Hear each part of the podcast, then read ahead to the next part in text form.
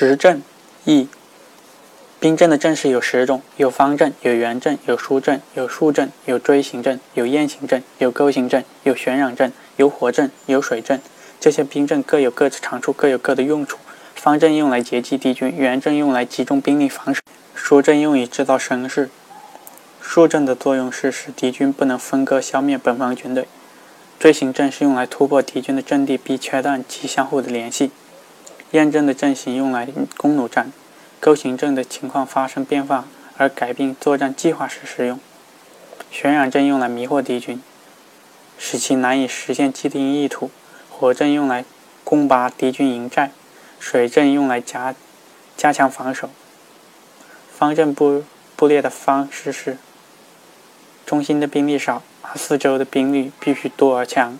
将领指挥的位置靠后，中间布置少是为了便于发号施令；四周兵力多而强是为了截击敌军。指挥位置靠后是为了圆阵之法。疏阵布列方法是在士兵铠甲不足的。而兵力又少时，用来加强阵势的，要多设旗帜显示威武，多置兵器显示兵多。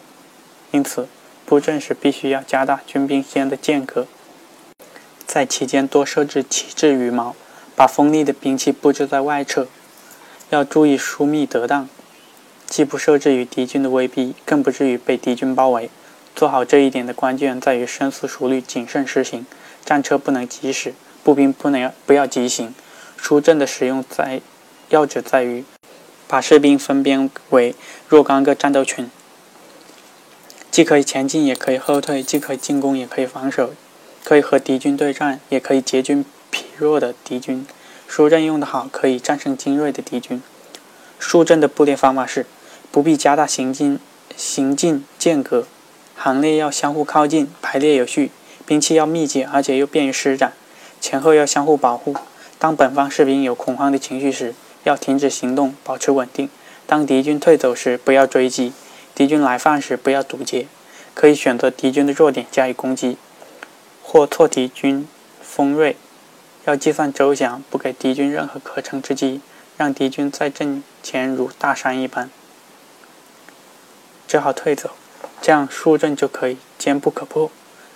锥形阵的布列。它像利剑一般，其前锋如不锐利，就不能攻入敌阵；其两翼若不锋，两翼若不锋利，就不能截击敌军；其主体不雄厚，就不能布成锥形阵。因此，锥形阵的前锋必须锐利，两翼必须轻灵锋利，主体必须兵力雄厚，这样锥形阵就可以突破敌军，截断敌军了。雁形阵的布列，这就是雁形阵的作用。雁形阵在前面要。列的像一样，后面排列要像扇幅的狸猫一样，这就是雁形阵的作用。钩形阵的布列，前面必须排成方形，左右两翼必须不成钩形。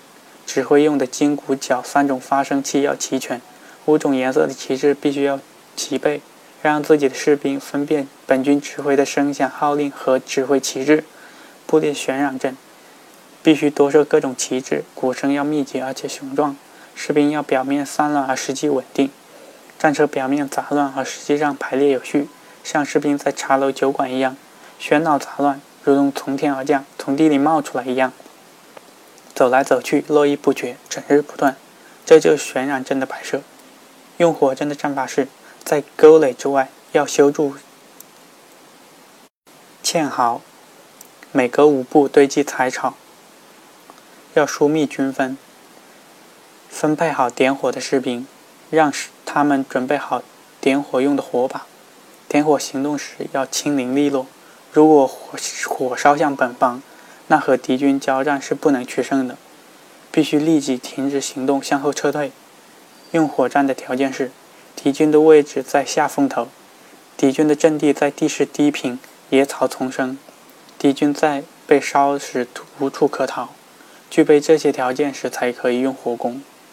如遇大风天气，敌军阵地又是野草丛生、柴草堆积，敌军戒备又不严密时，也可以用火攻。这时，用火攻造成敌军混乱，再用如雨一样密集的箭射杀敌军，并擂鼓呐喊，督促士兵攻击。以兵士辅助火攻，这就是佛战的方法。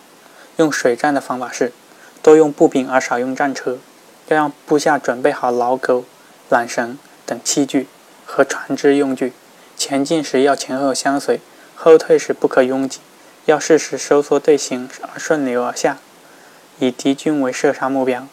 水战的要旨在于，用轻便的船做指挥船，用快船做联络船。敌军后退时要追击，敌军进攻时就收缩队形迎战。